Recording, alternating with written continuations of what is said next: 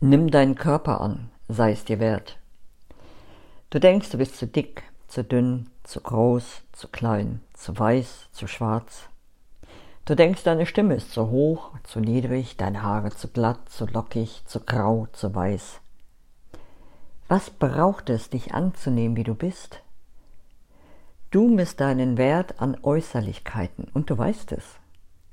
Du denkst, dass es das ist, was andere zuerst sehen. Dein Gegenüber schaut dich durch seine eigenen Filter an, die geprägt sein können von seinen eigenen Unsicherheiten, Ängsten und Urteilen über sich selbst. Stelle dir vor, jemand schaut dich durch einen liebevollen Filter an und sieht dich mit allem, was dich ausmacht. Du merkst, wie der Blick tief in deine Seele geht. Du spürst Mitgefühl für dich, ganz viel Mitgefühl. Gib dich dieser Vorstellung ganz hin.